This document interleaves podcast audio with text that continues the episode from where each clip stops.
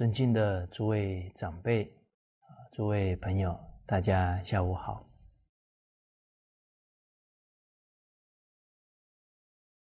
好，我们群书之要三百六啊，进入第二个单元呢，这个陈述的部分呢，啊，在我们人生当中啊。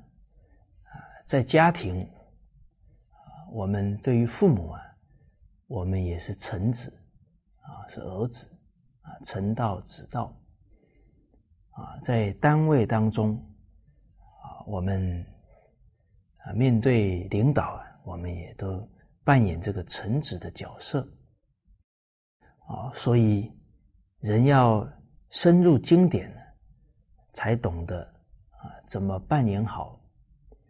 这人生的角色，而上一节课呢，我们谈到啊，臣子要立节啊，树立节操啊，树立良好的德行。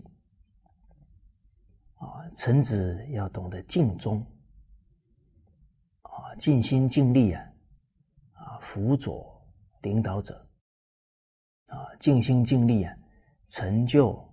团体的事业啊，团体的工业啊，再来强调啊，臣子呢有劝谏的本分啊，也有呢举荐贤才的本分啊。以前古人当官啊，戴的帽子啊叫敬贤帽哦，所以时时提醒自己啊。要为国啊，为团体举才啊！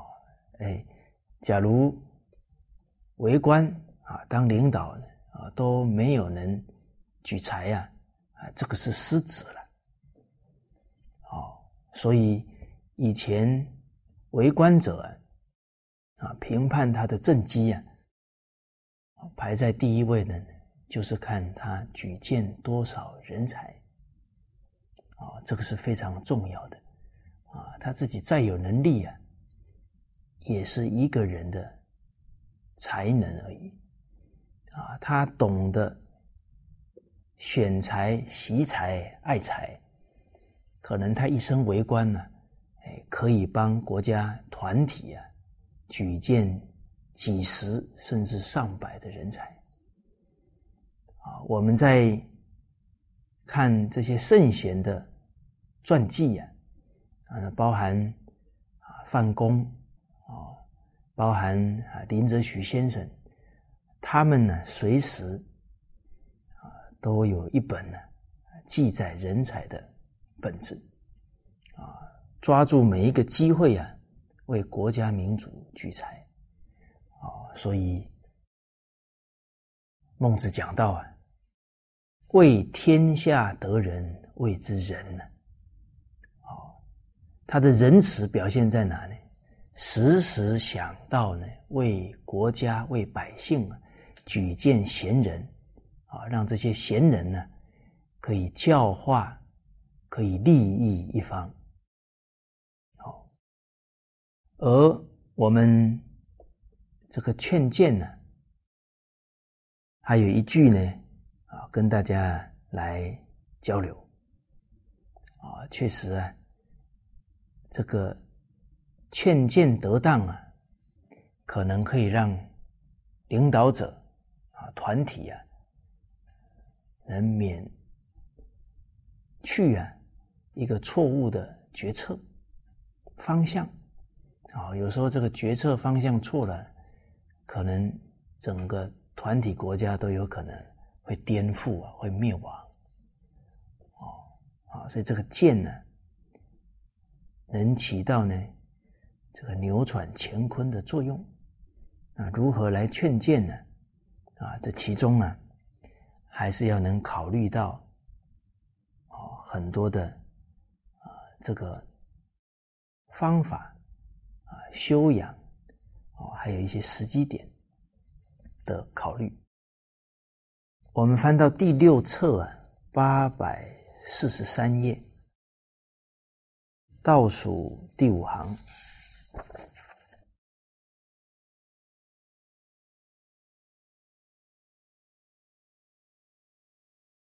啊，八百四十三页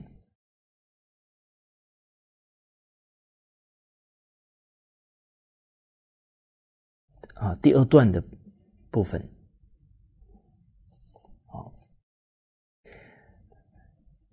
在整个为政啊君臣关系当中啊，哎，晏子啊常常出现啊，他是非常成功的一个忠臣。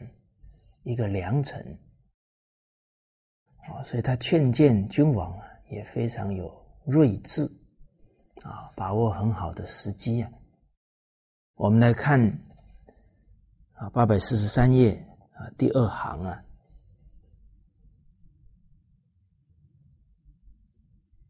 这整这是整段的对话哦。景公问晏子曰。啊，齐景公啊，向晏子询问道：“说忠臣之事君何若？啊，忠臣应该啊，如何来辅佐国君呢？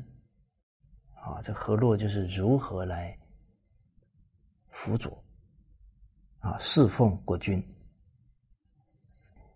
接着对曰：啊，有难不死，出亡。”不送。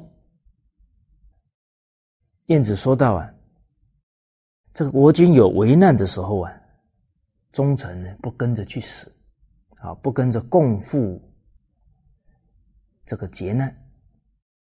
国君如果出外逃亡啊，这个忠臣呢连送啊都不去送行。啊，我们可以想象啊。”这个景公听到这里的时候呢，一定相当诧异不悦啊！这怎么讲这种话呢？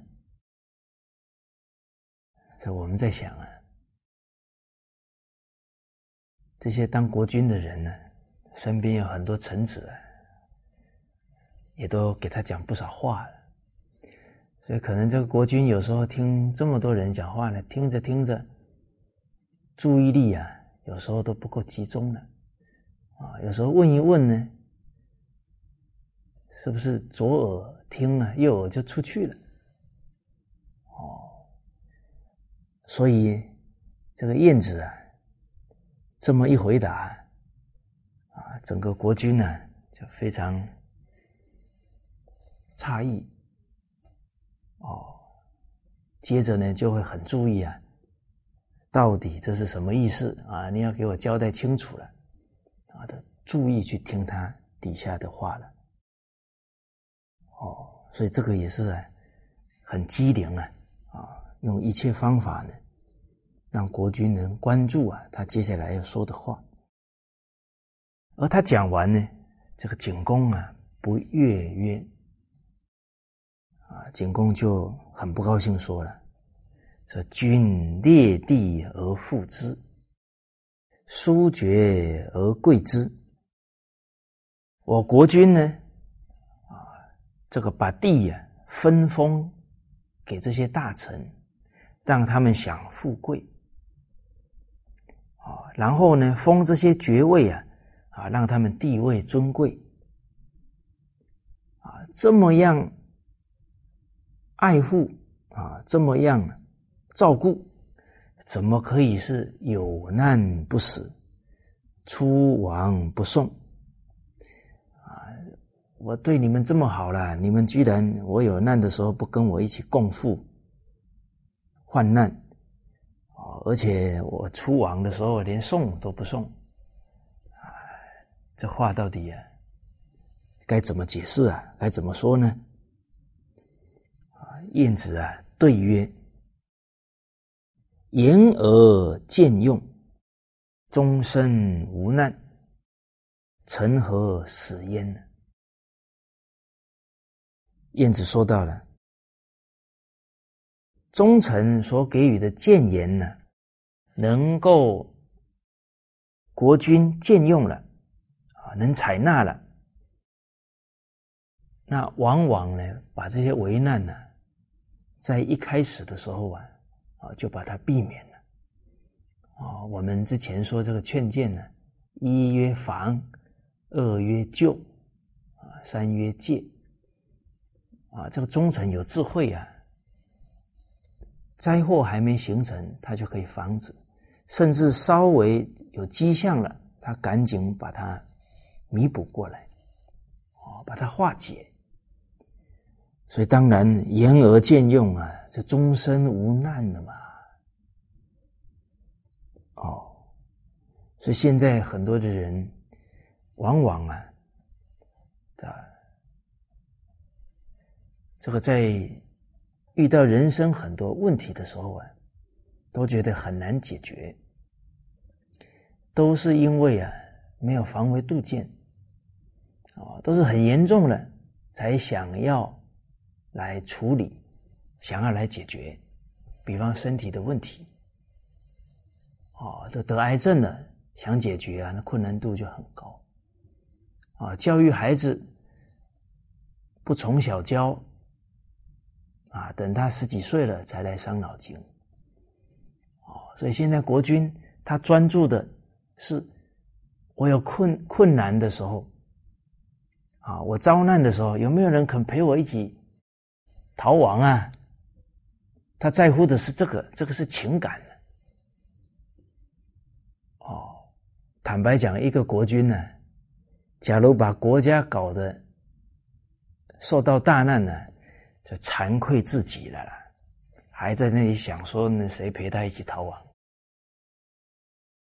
哦，所以您就看一个为领导者，他着眼的地方啊，不能是情感，应该是很理智啊，有智慧呢，能看得深远，能洞察机先，能防微杜渐。哦，所以。晏子这么一点呢，也是在提升景公啊看事的智慧啊。哦哦，所以假如能够接受这些劝谏呢，那臣何必跟你一起去死呢？根本就不可能会有灾难啊！成何死焉呢？谋而见从，终身不出，成何送焉？啊，所有为国家的啊这些谋略啊，都能被采用，那国家就很安定了，啊，就不可能会造成呢国君必须啊出逃的情况了，那。这忠臣又何必去送这个国君呢？若言不用，有难而死，是忘死也。如果这个谏言呢不被采纳的啊，然后国君有危难的还跟着去死啊，那这个是白白送死，盲目的去送死了。谋而不从，出亡而送，是诈位也。哦，这个进献很多谋略，君王都不采纳。哦，然后君王出逃的时候啊，还去送他呢，那这样的行为啊，就有一点虚伪了。哦，所以忠臣也者啊。忠臣在哪里体现出来呢？能纳善于君，啊，能够啊，向君王啊进谏这些善言，哦，能够呢早一点呢，引导君王呢看到问题的根本，啊，问题的迹象啊，然后去化解，啊，不与君陷于难者也。啊忠臣呢，是不能呢，啊，不愿呢，与君主啊一起陷入危难的境地。啊，你忠臣要有智慧啊，不能让君王跟自己啊陷到这个危险里面去。哦，好，所以我们看到这一段呢，燕子也是非常善巧，哦，用一个这个说反话，哦，让这个景公很惊讶，然后接着这一段话呢，可能景公啊一辈子都不会忘了。啊，所以劝谏呢善巧方便的，在同样是啊，这个春秋时期啊，啊晋国国君呢晋平公，啊有一天呢刚好跟师旷啊是乐师啊啊坐在一起，这个乐师呢都是啊。眼睛是瞎掉啊！他们为了呢做更好的曲子啊，能够教化老百姓啊，好，那为了专注作曲啊，有的乐师就把自己的眼睛啊弄瞎掉。那平公啊，就对这个师旷讲到了，说你应该啊是很默默吧，这个墨汁的墨。当时候这个“默默”两个字啊，就是指呢，就是你一定很昏暗吧，什么都看不到啊。哦，这个实况啊，听到国君呢跟他讲这句话，哦，说：“哎呀，你真可怜呢，眼睛看不到，一定很昏暗呢。连这样一个机会点呢，都抓住劝谏哦。”啊，接着。这个实况讲了，说臣呐，听过五种默默，这五种情况啊，才是非常昏暗。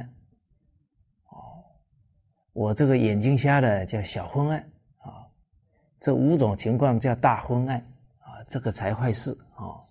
哪五种呢？第一啊，整个国家行贿的风气很多，然后百姓啊。都受到呢侵害，啊，受到冤屈啊，没有地方啊去申诉啊，这是第一个昏暗的。哦，这个应该呀是在针对晋国的情况啊一一提醒了。哦，但是大家看到这个忠臣时时都想着进师尽忠，退师不惑啊。相信这个师况也不是临时起意的啊，这个都不知道酝酿多久了，把这个整个国家情况了解清楚，抓住这个机会点，把情况呢分析清楚。第二点呢，叫忠臣不用，用臣不忠，忠的人不用，用的人都是谄媚巴结的，哦，然后没能力的人呢？没德行的人呢，都处在高的位置，哦，来欺压这些贤德之人呢，这是第二个昏暗呐，默默啦。第三呢，奸臣呐，都是在欺诈，其实国家的财库啊，已经空虚了，哦，然后啊，这些情况啊，都被他们掩饰起来，国君都不知道。啊，贤德之人呢，都被啊驱逐了，啊，奸邪的人显贵了，哦，那整个朝廷啊，就小人当道了，就很危险了。这第三点，第四呢，国家贫穷啊，人民非常困顿，还有疲累，没有照顾好百姓啊。所以官员跟百姓呢不和，上下不和，啊，好钱财，喜欢呢纵欲，动用武力呀，啊，动武的时候呢，旁边又是谄媚的人，哇，这是第四个昏暗了。第五个昏暗呢，治道不明，法令不行，吏官吏啊，行为不端正。啊，就是整个治国之道不明啊，啊，法令呢又朝令夕改啊，哇，官吏又贪污腐败了，这个老百姓每天呢担心受怕，这是第五个昏暗了，第五个默默了。哦，所以啊，国君呐，我这个眼睛看不到啊，是小昏暗呢。这五件事啊，每一件都足以危害国家。国君假如没看到的话呢，那这个是要大昏暗了。啊，所以意思就是你这个才叫默默了，我这个不算默默了。哦，所以您看这个时机点抓的这么好啊。哦，所以这这个方这个燕子啊，太多这样的故事，我们之前跟大家都讲过了。哦，我们看的是非常仰慕燕子，这么有德行又有高度的智慧啊，善巧。哦，所以一讲到这些圣贤故事啊，我们要期许自己啊，效法他们。啊，为团体，啊，为中华文化啊尽忠言。啊，难怪我那个司马迁迁先生。走过这么多地方，听闻啊，像晏子这样的贤德之人的故事啊，他都感叹到呢：假如能帮这个燕子啊啊牵马，他都非常欢喜呀。哦，可见这个司马迁先生那种慕贤呢，仰慕圣贤人那种心境啊，为什么他能写出《史记》啊？能记录这么多圣贤人的心境啊，不是没有道理的。一分沉静呢，得一分利益啊；啊，十分沉静啊，得十分利益了。哦，好。而在晏子的劝谏当中啊，有一次，这个景公啊，刚好出外啊，上山看到老虎。到这个沼泽啊，啊，这些水泽一带啊，看到这个蟒蛇啊，景公心情很不好啊，啊，怎么今天连续看到这些东西，是不是很不吉祥？啊，所以回去呢，心里可能不安呢，啊，看到燕子就请请问了。哎呀，我今天遇到老虎，又遇到这个蟒蛇啊，是不是很不吉祥啊？燕子抓住这个机会说了：“说国君呢，你看到老虎是他家本来就住在那里，啊，你看到那个蟒蛇刚好他们家也住在那，这不算不吉祥啊，最不吉祥的。”啊，对于国家来讲，不吉祥的有三件，啊，就有贤而不知，一不祥；啊，知而不能用，二不祥；用而不能任，三不祥。哇，您看呢？这景公问一句话呢，他供养的是治国啊最关键的举贤呢，用人呐。用圣贤之人呢？哦，人存正举啊，太重要了。哦，所以我们看陈述啊，第四个就是尊贤呢，啊，举贤呢，啊，为国举才啊，这个重点呢。哦，所以刚刚燕子讲到的，你要知贤，知道之后你要用它。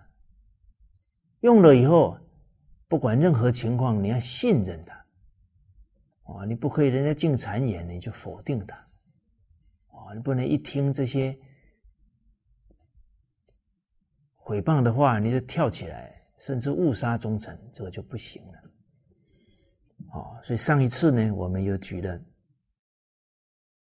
这个孔子啊跟子贡的一段对话。好而这一段对话呢，啊，也是非常深刻。好，到底呢，一个人呢，尽心尽力呢，做事贤德呢，还是能不断敬贤是贤德？啊，当然，孔子啊，举了管仲跟子产的例子，啊，这两个都是贤相啊。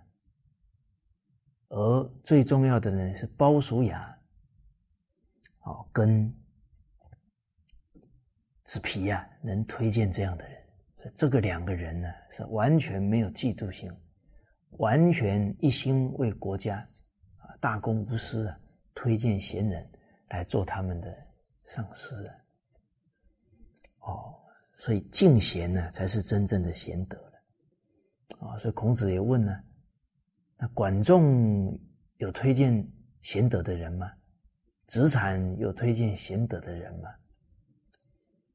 哦，而这个举贤呢，还有境界不同啊。啊，我们来讲一个例子，就很有味道了。也是春秋时候啊，魏国的国君呢，魏文侯有一次啊。向他的臣子李克询问呢，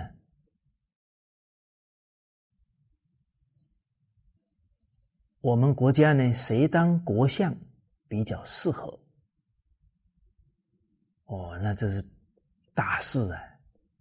这个国相是一人之下，万人之上，国家的灵魂呢，人物啊，栋梁。结果这个李克啊。就讲到了啊，他说啊，这个我是身份低贱的人啊，最好不参与呢这个很高位的人啊的这些意见啊谋划啊，我是比较啊疏远的人啊，不要参与啊比较亲密人的谋划啊，我是比较啊。外面的人呢，不要参与核心的这些谋划。哦，你看这古人进退啊，都很有分寸哦。先试探一下，是不是真的是要让我讲的了？我 先谦退一下。哎呀，我身份这么低啊，别问我，别问我。哦，这个文华马上说了：“哎呀，爱卿啊，你就别。”别这么见外了啊！这这么重大的事情啊，啊，我重用你不就是希望你为国啊奉献心力嘛？这这么大的事啊，你赶紧说吧。哦，哎，看国君是这么肯定了啊，啊，那当然要说了。这个说啊，说的很有技巧啊，啊，国君呢？你只要啊，从几个地方去看，你就会知道啊，这个国相应该选谁了。哇，你看连谁都不讲，好，只告诉国君呢，你自己去判断。啊，他说到呢，啊，你看他呢，显贵之后啊，他推荐的人是谁？啊，贵是其所举。富是其所与，啊，他非常有财富的时候啊，你就看他呢，都跟谁交往？你看他钱都用在哪里？啊，他是用在栽培人才，他是用在照顾老百姓，还是用在为自己谋势力啊？还是自己的享用啊？啊，这富是其所与。穷是其所不为，他困穷的时候啊，很有气节，不该做的事绝不做。哦，这个威武不能屈啊！贫是其所不取，他贫穷到没饭吃了，他都不起贪念啊！从这几个地方啊，国君你自己啊，就可以去啊判断了。文侯也不简单呢，听完点点头，好，我知道了。好，这个李克啊，啊，离开啊这个朝廷啊，就走到呢翟皇家，啊，结果啊，这个翟皇呢是推荐李克啊，啊为国君所用的啊，翟皇大家记不记得？我们之前这个魏文侯不是问我是怎样的国君？哦啊，每一个都说国君啊，你很仁慈，你很仁慈，仁君呢？遇到翟皇，翟皇说啊，你上一次打那个中山的时候，应该啊，这些地啊是封给你弟弟，而不是你儿子，你不仁慈，私心太重。哦，魏文侯一听很生气，你给我出去！哦，后来气氛有点诡异了啊，气氛有点紧张了。这魏文火接着问下一个臣子认座：“我是什么样的国君？”这个认座很认真说：“你是仁慈的国君。”魏文火这个时候在听呢，不是很舒服了，有点毛毛的了。你为什么说我是仁慈的国君？还询问他，哦，您看这贤臣呢，为什么遇到这种境界这么稳？他无欲则刚嘛，大不了官不干了嘛，有什么了不起？哦，所以很镇定啊。说国君呢，我听说呢，仁慈的国君呢，他底下的臣子特别正直。所以刚刚翟皇这么正直，代表你很仁慈。哇！一听，好，把这个翟皇找回来，封他做上卿啊。所以这翟皇已经不简单哦，很正直哦，又帮国家举了像李克这样的人才。所以翟皇呢，知道啊，国君是要问他国相的人才啊，所以李克一。一出这个朝廷啊，也很有意思。李克直接就到了翟皇家，然后啊，翟皇就问了：“国相是谁呀？”哦，结果这个李克讲呢，继承子当国相。啊，翟皇啊不高兴了。哎，为什么是继承子啊？啊，那他。这个翟皇可能想啊，你推荐继承子，怎么不推荐我啊？哦，就有点不高兴了。李克就说话了，他说：“你怎么不高兴呢？你推荐我是为国家办事啊，又不是推荐我要搞我们的党派啊！而且我也没说推荐继承子啊，我只是说了几几句话，让国君自己判断呢。”就讲到了，这贵视其所举啊，富视其所语啊，就是这几个判断呢。哦，所以因为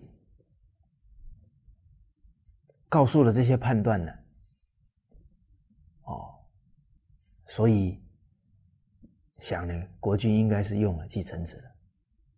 翟皇又说了，可是你看，你是我推荐的。哦，那个西河太守也是我推荐的啊，太子的老师也是我推荐的。哦，哪一次战役胜利，那个军将军也是我推荐的，难道我不为国家吗？我推举了这么多好的人呢。好，接着李克讲了，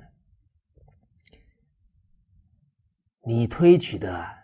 都只能当臣子啊，继承子推举的都可以当国君的老师啊。哦，那个时候魏国最有贤德的几个人啊，蒲子夏啊，段干木啊，田子方，德行都是魏文侯的老师，都是继承子推荐的。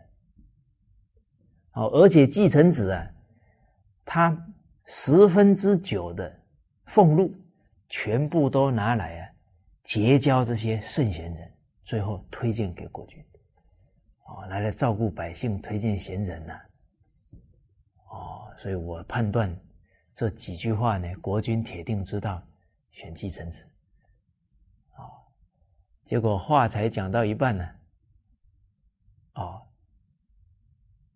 后来翟皇听完呢，就很惭愧了。哎呀，先生啊，您讲的太有道理了，我实在无地自容啊，应该啊，好好啊，调整调整呢，才能向先生学习。啊，正在翟皇呢，在惭愧的时候，突然有人来报了，继承子当国相了。翟皇。话才讲到一半，在那里惭愧，又听到这个消息，哇！站在旁边呢，整个脸呢都是惭愧的脸色。我们看呢，古人很可爱呀，人家讲的有道理啊，马上很生气，转成很惭愧啊。之后呢，三个月不敢出门了。哦，觉得不敢见这些像李克这样有德的人，觉得自己太肤浅了。哦，其实说实在呢，以这个翟皇啊推荐这些人，也对国家的贡献已经相当不简单了。哦，但是一分析看人家继承子的境界比自己高了，还是生惭愧啊，还是懂得要效法的。哦，所以古人这种闻谏言呢，都能够反思接受啊，这个不得了，他才能得日进啊。过日少了，所以这个敬贤呢，哦，他还有层次之分呢，敬的都是智慧足以啊当领导者的老师的，哦，好，哦，所以我们。看到呢，这个举贤呢，可以利益整个国家团队啊。当然，这个一心为公啊，啊，他心量呢非常大，所以啊，他招来啊，招赶来啊，很大的福分啊，甚至于啊，这些忠臣呢，都庇应了后代子孙。那我们还要进一步啊来看呢，这些忠臣他能够举贤才，主要啊还是第一呢，他非常认知到人才对国家的重要性。哦，再来呢，他也懂得怎么。选人才，哦，哎，这些人才应该具备哪些特质？啊，比方举孝廉，哦，哎，这个就是人才的标准了。啊，比方孔子在《论语》里面说的“好谋而成，临事而惧”，不是匹夫之勇的人是人才。啊，是非常冷静、啊慎重、谨慎的人呢，这个是人才。哦，那包含呢，贤才啊，还有一个很重要的标准呢，在大学当中啊，开解的非常的好。啊，大学当中讲到的，说秦氏曰。啊，若有一介臣，啊，断断兮无他计，啊，其心修修焉，啊，其如有容焉，啊，人之有计，若即有之，啊，人之厌胜，其心好之，啊，不赤若自其口出，时人容之，啊，啊，以能保我子孙。黎明啊，上亦有利哉呀！哦，那这一段话呢，就点出来，一个人真的能举贤呢，最核心的修养啊，都在这一段话里面。哦，那秦氏这一段话呢，从尚书来的。哦，所以曾子在注《大学》的时候啊，也把《尚书》里面啊这一段话能够开解出来啊，那也代表治国当中啊，能有这样一个啊宽宏大度啊求贤若渴的臣子的话，那这个。国家百姓啊，就有福气了。好，而这个典故啊，是秦穆公啊，有一次啊，派兵攻打郑国，一些大臣老臣呢，劝他不要打，他没有听。啊，郑国在河南，齐国在陕西。而晋国在山西，他们是一个三角关系。而齐国假如攻打郑国，河南，慢慢的可能晋国会受到威胁。哦，所以啊，这个晋国呢，趁着齐国要打郑国的时候呢，先发制人。哦，在地势很险要的地方啊。击溃啊，秦国的军队，哇，那个死伤之惨重啊！哇，当时候要出兵的时候啊，一些大臣呢痛哭啊，因为他们有孩子就在这个军队里面，他们都能看到这去之后是大凶啊。秦穆公没有接受，果然是伤亡惨重。结果回来之后啊。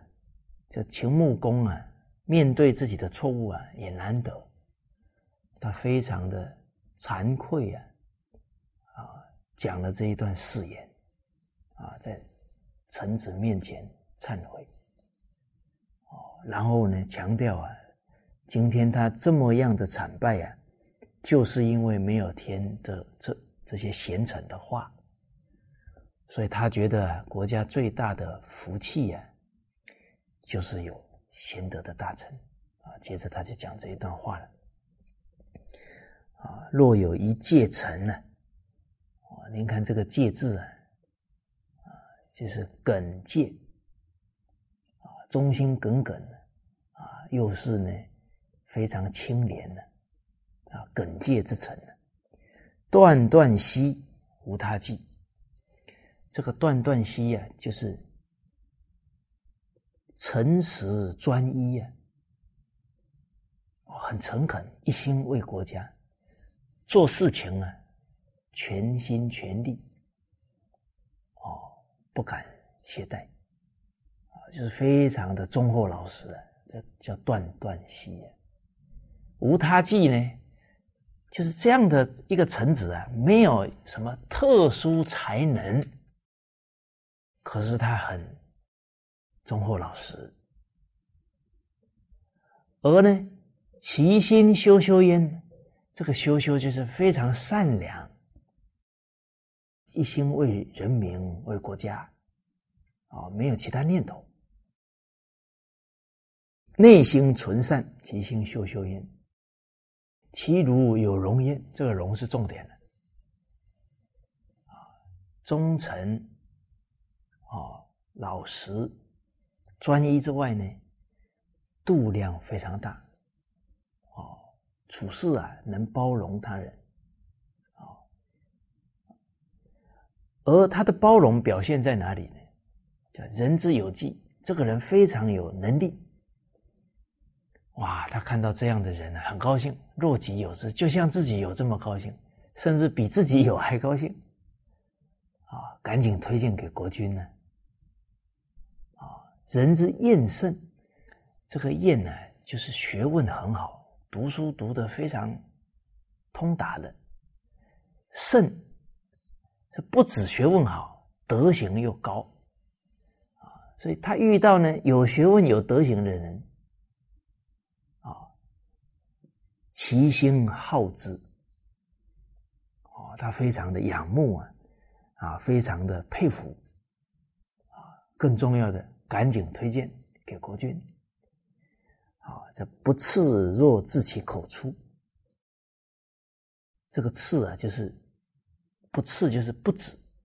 不只是口头上在那里肯定赞叹而已，他的内心那种对他们的仰慕、佩服、尊重，比他讲的更深。哦，啊，所以啊，接着说，时能容之啊，他这种心境啊，啊，不赤裸自己口出的心境啊，是真真实实能够包容、能够啊重用这些人。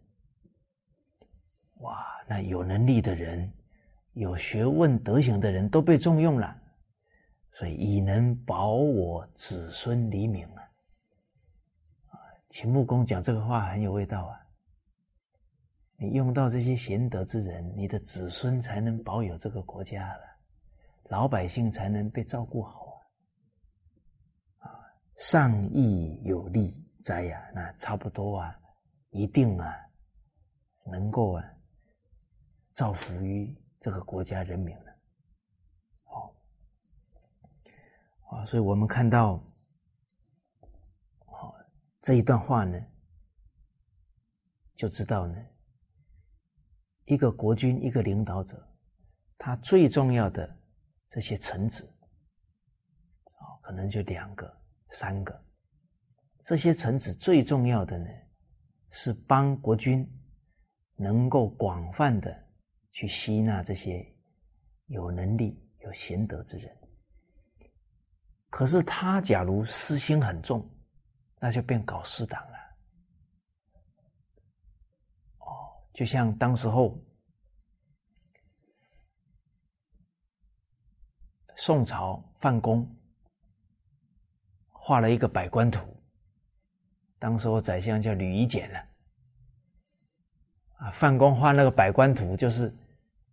画出来，所有的人，很多的大臣，全部都是他的人，那就是心胸狭隘了，不是为国举才了嘛？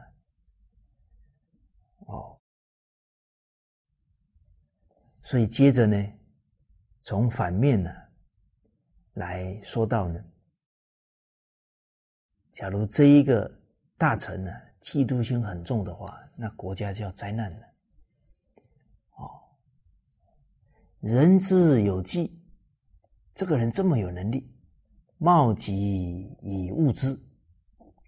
这个貌技啊，就是看到人家有能力啊，不高兴，一定要把人家比下去，他才欢喜。啊，叫冒己，嫉妒他。紧接着物之，还真恶人家，啊，跟人家相处还常常为难人家，叫物之了。啊，嫉妒心呢，又带动呢嗔恨心了。啊，人之厌胜，看到有学问、有德行的人，而为之必不通，他就怕人家占着他的位置了。这个为，就是啊，处处打击，处处制造挫折啊，给这个厌胜之人。哦，为之必不通。这个不通，就是让这些贤才啊没有办法呢，为国君所用了，就通通被他给拦下来了。那下情不能上达了，哦，所以食不能容啊，那度量太小了，哦，所以这个国为君者啊，你用错一个人呢，整个朝廷就垮掉了。所以，这个国君他要能够判断这个臣子是不是真正有德、有度量。哦，您看《论语》里面讲的啊，“商有天下，举一营，不仁者远矣。”举了一营啊，不仁的人都走了，一心为国的，通通被他吸引来了。而事实上呢，领导者国君能招赶来有度量的大臣，也要自己有度量了。啊，不然这些大臣讲话他又不接受，不能纳谏，那贤德之人也只好走了。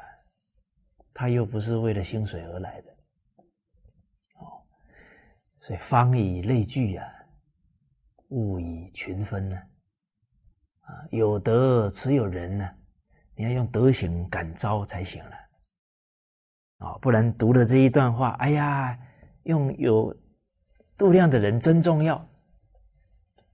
可是我们自己又没度量，也留不住这样的人啊！哦，所以大家观察，啊，以古为镜啊。商纣王是亡国之君呢，他亡国那个时候，旁边有没有贤德之人？有啊，商有三人焉呢。商纣王那个时候啊，有三个治人之人呢，比干啊，微子、箕子哎，而且都是商纣王的叔叔辈啊，他都没有用啊，不能容啊，有这么好的大臣也没有用了，所以他亡国了啊，得人者昌啊，失人者亡了。哦我们再看这个秦到汉之间呢，楚汉相争，项羽跟刘邦，你看一开始那个拥有的人群、军队，刘邦跟项羽比都不能比，啊，拥有的人群不知道项是刘邦的几倍啊。武力几十个刘邦也打不过项羽，可是最后是刘邦得天下了，因为项羽啊，自视甚高啊，傲慢，他不能听劝言，不能容忍啊，所以人本来在他这里啊，通通跑到刘邦那里去了。您看韩信那是。奇才呀，用兵的奇才呀，可是本来在项羽那里，最后还是被刘邦所用，而且人家刘邦设坛拜将啊，设一个坛呢，亲自拜韩信为元元帅呀，对这个人才高度的礼敬嘛，君使臣以礼。臣事君以忠啊，哦，而项羽到最后啊，等于是众叛亲离了，连一个老臣一心为他的范增，最后他也不听他的话，那就被打败了。而且很可悲的是啊，当他在乌江的时候啊，楚国。这些老百姓臣子啊，哇，还想说呢，让他回去啊，可以在东山再起啊。他自己觉得很丢脸，不敢回去了，啊，最后自己啊自杀。而自杀以前还讲了一句话呢，啊，天亡我啊，非用兵之罪也，是老天要亡我的，不是我不会打仗。哦，所以我们想象呢，到这种地步了还不反省，还。责怪老天呢，这样的狂妄傲慢呢，难怪身边的人一个一个都走掉了。哦，所以这些历史啊，都是给我们很重要的提醒。哦，所以嫉妒心强，不能欣赏人，不能容忍呢。哦，这个内心啊，这个修养不足，所以。已不能保我子孙黎民了，啊，这贤才都被他给排挤了，啊，都用一些啊讨好他、巴结他的，搞一个私党，啊，谋自己的私利了，啊，结党营私的，那这个国君的后代跟百姓啊就要遭殃了。所以亦曰待灾啊，这个待就是非常的危急的。好，所以从这一段话呢，我们了解到这人才的重要。而真正的人才啊，要有度量，没有嫉妒心。所以人要能真正的利益团体，不嫉妒，讲起来很容易啊。事实上，真的我们遇到的时候啊，我们可能不知不觉在嫉妒别人，自己不知道。哦，你啊，比方啊。跟同人相处，啊，一开始还觉得他挺有优点的，啊，慢慢的不能包容了。他几个缺点呢，你念念放在心上啊，对他一有成见呢，越看越不顺眼了。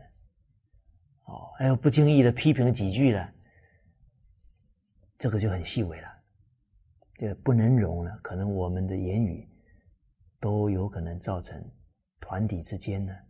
人与人的不和了，甚至于还造成其他人对当事人的成见，这个就无形当中啊，伤害了整个团体的力量、团体的人和。哦，所以言语呢，绝对没有批评、嫉妒的言语。啊，所以我们要举贤以前呢，首先呢，要先修身呢。修这一颗心才有可能，啊，要修慈悲喜舍，哦，这个喜就是喜庄严故啊，欢喜什么呢？见修善者，啊，见修善者，心无嫌忌。看到人家有优点，看到人家行善，看到人家有德行，啊，没有任何的嫌弃，没有任何的嫉妒，啊，若己有之啊，欢喜啊，这个慈悲喜舍，这四无量心要修啊，啊，慈庄严故，啊，于诸众生呢，不起恼害。啊悲庄严故，悯诸众生，怜悯人民啊，怜悯众生呢，啊，常不厌舍，啊，教化人民啊，不不会不耐烦，很有耐心，啊，绝不舍弃啊，百姓，舍弃众生，哦，尽心尽力啊，教化，哦，喜庄严故，啊，见修善者。心无闲忌，舍庄严故，这个人的舍啊，就是在一切境界当中不要染着，哦，所以舍庄严故啊，与顺为境，不管是遇到顺境还是逆境，无爱慧心，顺境不贪爱，逆境啊不成慧，啊，一个臣子要练这个舍心啊。逆境呢，要当做呢锻炼自己的好机会啊！逆境当中啊，能处处啊都以感恩的心来面对啊！人家是来成就我的啊，是来考验我的啊，绝对不对立啊，不冲突。好哦，所以。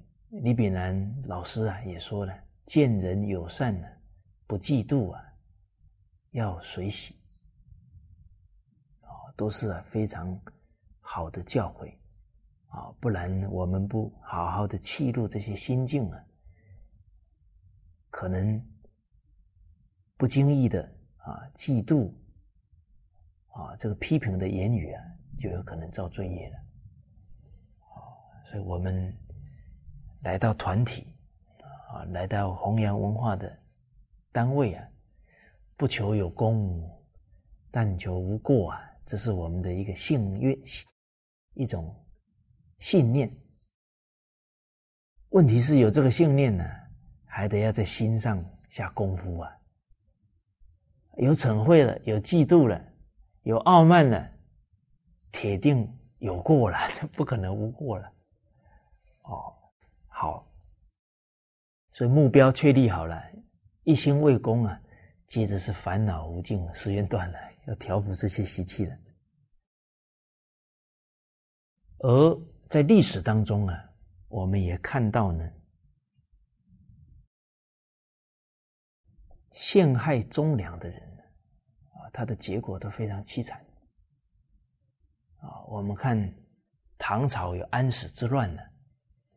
而一个很关键的因素啊，是当时候的宰相李林甫，他也是嫉贤妒能的啊，把这些好的人呢都排斥了，甚至还叫皇帝啊要用胡人。其实当时候有很多非常好的大将可以镇守边疆啊。但是他呢，就觉得这些人能力比他好，以后可能会占他的位置啊，就推荐胡人呢。最后连安禄山这种人呢，史思明这种人都用了，差点唐朝就灭了。哦，结果这个李林甫啊，就因为这样啊，所谓的这个贬正排贤呢，啊，清人取位啊。就排挤这这些人呢，哦，然后呢，都让这些正人君子啊，都被贬到边疆去了。最后啊，他也被判刑了，啊，最后呢，他的纸包不了火啊，很多的罪业都浮出来了，啊，就被处死，哦，而且呀。当时候呢，死了以后啊，因为那些罪行越来越多啊，最后是以怎么处置呢？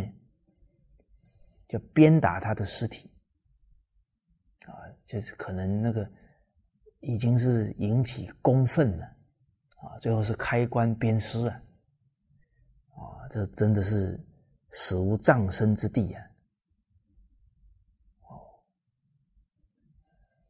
而他的这些子孙呢，通通被流放到边疆去了，叫慧眼子孙呢。李林甫啊，去世了。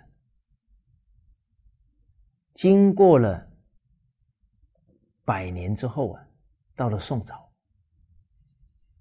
啊，这个宋孝宗的时候。啊这个宋孝宗啊，敦熙初年发生了一件事啊，有一个女子啊被雷给劈死了。结果这个女子的身上啊有朱笔写的字，上面写的大意啊就是说呢，李林甫啊，啊犯的罪业很大，三世为妓女。七世为牛，而且以后啊还要长久沉沦在水族啊，就是去做水里面那些鱼啊虾啊。上天有好生之德啊，居然在这个人身上啊显现出这一段话了，也是劝后世的人呢，不要再干。这种嫉贤妒能呢，祸延国家人民的事情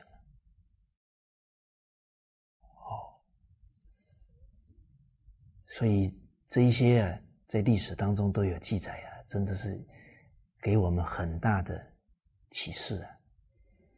哦，所以《菜根谭》开篇就讲了“弄权一时，凄凉万古”。哦，好啊，好，所以我们讲到的这个要敬贤。啊，念念呢想着啊为国举才。这个宋朝啊，可以说是呢，这贤德之人呢，被广泛重用的时候啊，其中有一个大臣呢，叫谢庆啊，他每一次给皇上见人才啊，写好了啊，送出去呢，然后呢，都对着皇帝住的啊这个宫阙啊，叫恭敬的。礼拜啊，期望啊啊，这个推荐能成呢，那国家就有福了啊。但是什么王旦呢，范仲淹都是他推荐的哦。好，结果呢，他这一心为公啊，我们说正聪明正直啊，光明正大。谓之神呢？哦，所以呢，他老年老了，啊，自己呀，沐浴更衣呀，啊，洗好澡了，坐着没多久啊，没有病了，就作画了。他那个灵性啊，就往上提升了，一点病痛都没有。哦，这仰不愧于天呐，俯不作于人呢。好，我们接着啊，再来看下一句啊，是在第八册一千零四十七页第四行。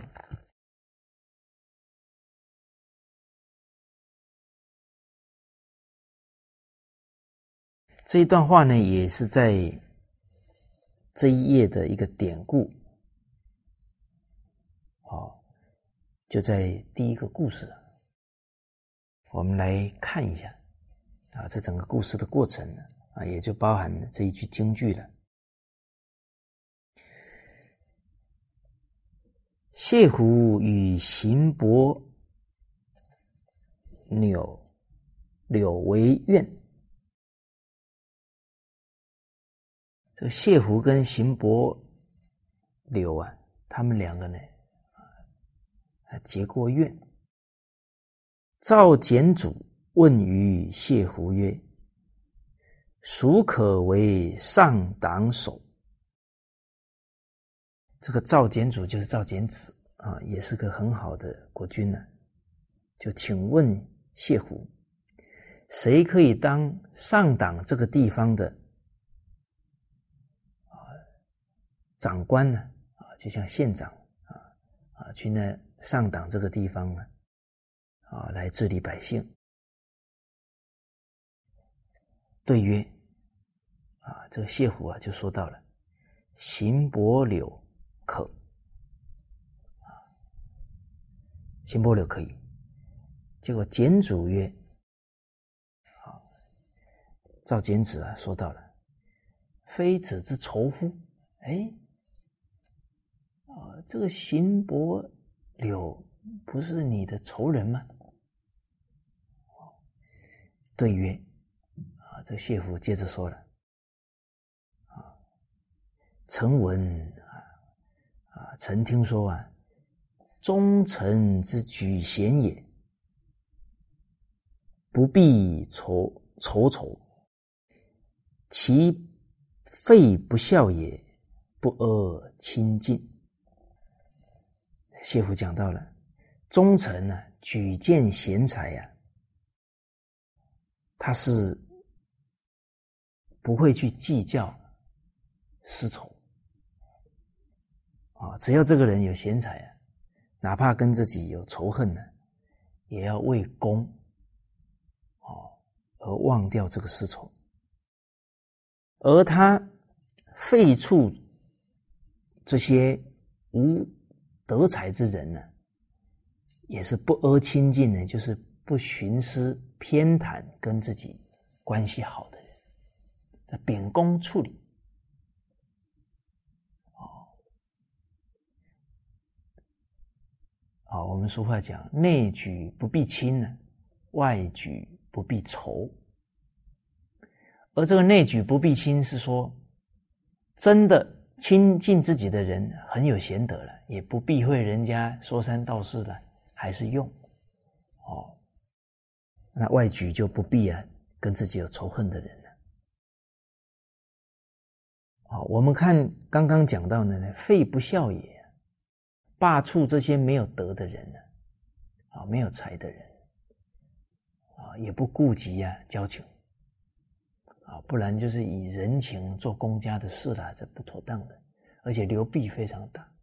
这风气一开啊，都是讲人情了，就都是私而忘公啊，就要天下大乱了。而这个范仲淹先生。当时候呢，啊，他在审核官员，啊，考核啊，啊，哪些人要升级啊，啊，哪些人可以留任，哪些人要罢黜，啊，当时候呢，跟啊这个富弼啊，啊，富弼啊也是同朝的大臣，而富弼啊。对范公非常敬仰，啊，在心理上应应该都把范公啊当老师啊，他们一起啊在处理官员的啊这些任免问题。结果看到呢，范公啊把一些官员划掉，啊，不行了，砍。啊，富弼在一旁就说了：“哎呀，大人呢？”你这一笔画下去啊，可能这一家人就要哭了，啊！一画下去，他免职了，他家可能就不好过了，啊，没收入了。接着啊，这范公讲到了，一家哭啊，总比啊，这整个省。或者整个县的人民都哭好了。假如讲人情呢，用了一个不好的官，那哭的可能是成千上万的老百姓啊，成千上万的家庭啊。哦，所以您看，仁慈的人呢，他还是知道呢，什么时候该讲原则，该下决心，下狠心呢？所谓为人者，为人爱人，能误人呐。哪些人一定要罢黜？这是仁慈的人做得到，他不会妇人之仁。哦，所以确实是啊，其废不孝也，不恶亲近。哎，接着呢，赵简子说了啊啊，简主曰啊，善哇，讲的太好了。遂以为首，哦，就下令啊，啊，让邢伯柳啊当了上党的，哦，这个长官啊，去守护这个地方。邢伯柳闻之，啊，邢伯柳知道这件事了，乃见谢虎，谢啊，去给这个谢虎道谢啊，是他。举荐他的谢虎曰：“啊，举子公也啊，推荐你啊，是为公家啊，为秉公处理。愿子私也，我跟你啊曾结过冤仇啊，这个是私仇，私下的事。好，所以已经推荐你了啊，王以以后啊，愿子如一日啊。”怨恨你还是跟以前一样，公归公啊，私归私，哎，很有意很有味道啊！古人这个很理智啊，啊，私跟公呢绝对不混淆在一起的啊！当然了，最好还是原谅他。哦，啊，这个也是同事嘛，啊，呃，冤家宜解。呃，不宜解。啊，不过呢，恨一个人还能这么公私分明，其实也是相当有功夫了。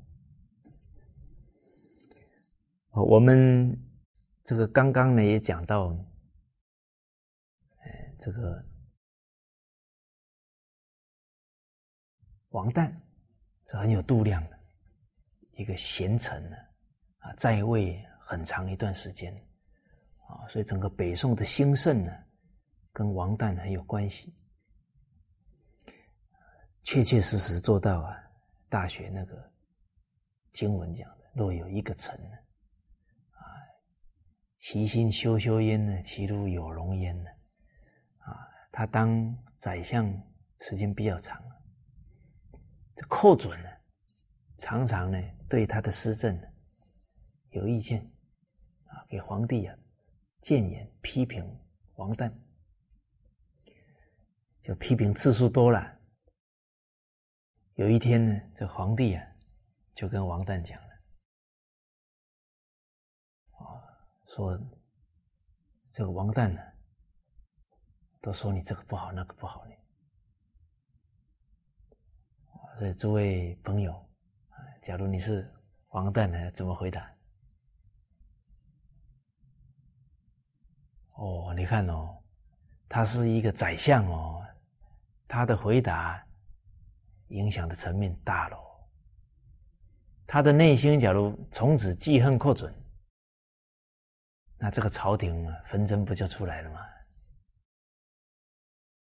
可是他一包容，那他的度量会感化整个朝廷的读书人哦。所以越高位者的修养影响的层面越大。啊，王旦回答：“皇上啊，我当宰相这么久，一定有很多疏漏啊。所以寇准批评啊，他是为国。”他是为公啊，不止啊，没有不高兴呢，还肯定寇准的忠心啊。假如寇准呢，还夹杂一点嫉妒啊，来讲这些话，王旦这个态度一传回去啊，铁定让寇准惭愧啊。哦，所以这个。在历代啊，这样的修养的臣子啊，真的是代代都有啊。比方我们说唐朝狄仁杰，这也是贤相啊。当说皇帝跟他讲啊，哪些人一直批评你呢？你要不要知道他们是谁？狄仁杰说：“不用，不用，不用跟我讲，我心里不要落他们的成见。”哦同样是唐朝，张家珍也是宰相啊，人家批评他，告他造反了，告人家造反了，最后确定没有的时候啊，这个告的人呢可以同罪呀，就是可以以造反罪处理那个诬告的人。结果皇帝问这个张家珍呢，这个情况啊，哇，你看这个张相啊说了，啊，皇上啊，不要怪罪他了，度量很大，不要怪罪他了，可能一判他的罪啊，以后没有人敢劝谏就不好了，原谅别人还为大局着想，这个张家珍后来。他的后代就连续呢三代都是宰相，哦，这样的家族也是稀稀有啊。哦，所以你看这个家道传承的多好，所以寇准呢这么一答了啊，王旦这么一说呢啊，皇上也说啊，哇，这个宰相度量真大。就后来有一次啊，这个寇准呢，就给王旦讲，啊，希望啊，他推荐他做宰相。我们想，这个寇准其实也是很直率的，他也是很有能力啊，也希望能多帮国家做些事。这个王旦呢，很严肃的跟他讲：“宰相这个位置呢，是要的，就这样要要来的，就泼他冷水了。”那这个寇准呢，听了以后也是心里不好受啊，啊，被人家一一口回绝了。后来王旦呢，临终了，生病了，病重了，要走了。皇帝请示啊，什么人呢做宰相适合？啊，这王旦推荐寇准。后来寇准上任了。皇帝有一天就跟他讲：“，你知不知道呢？谁让你做宰相的？”啊，寇准说：“哎，不是皇帝让我当宰相的吗？”说：“不是啊，是王旦推荐你做宰相的。”哇，当下哦，那种对寇准的震内心的震动啊，我们可想而知。哦，而这个不止震动了寇准，这个故事一传开来。那文武百官没有不效法王旦的德行的，哦，好，哦，所以这个都是啊，历代啊，让我们非常仰慕的榜样，好，所以这个举贤作为这个陈述啊啊第四个重要的纲啊。也是祈勉我们每一个人啊，往后啊，发掘人才，爱护人才，栽培人才，啊，成就人才，啊，都是我们每一个为人臣呢应该尽的本分。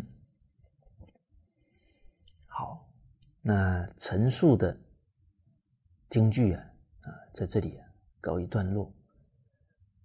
而我们为人臣，啊，要尽本分呢，其实不外乎啊，有德有才啊，德才兼备。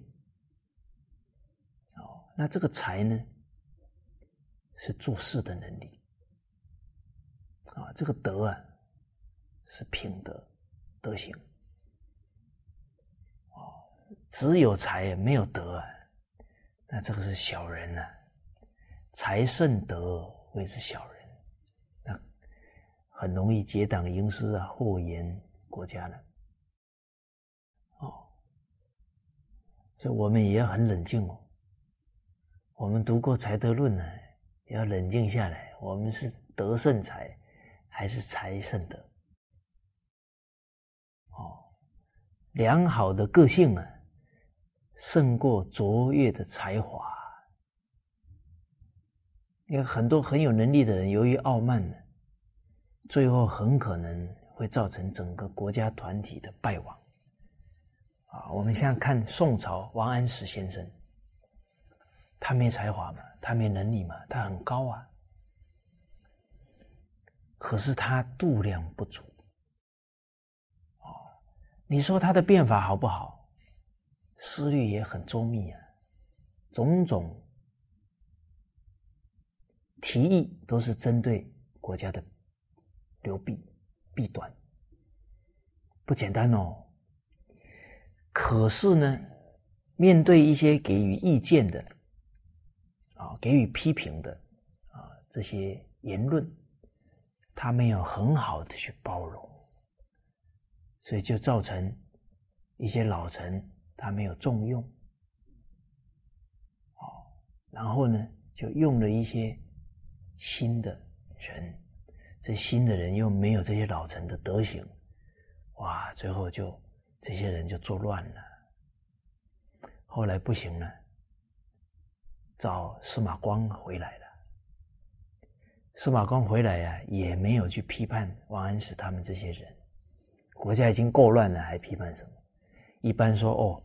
旧的人一起来了，赶紧再处罚这一些人，有德行的人不这么不这么做的！朝廷上位者都这么争啊斗来斗去的，那底底下的老百姓哪有好日子可以过呢？哦，所以我们得冷静看呢。有时候我们自己的才华掩盖了我们德行上的不足，自己没发现。哦，狂妄、傲慢、嫉妒，这都会啊，是把团体啊搞搞乱了，一个很严重的袭击。啊，我曾经呢也遇过一个团体的领导者，啊，他已经跟人家冲突的很严重了。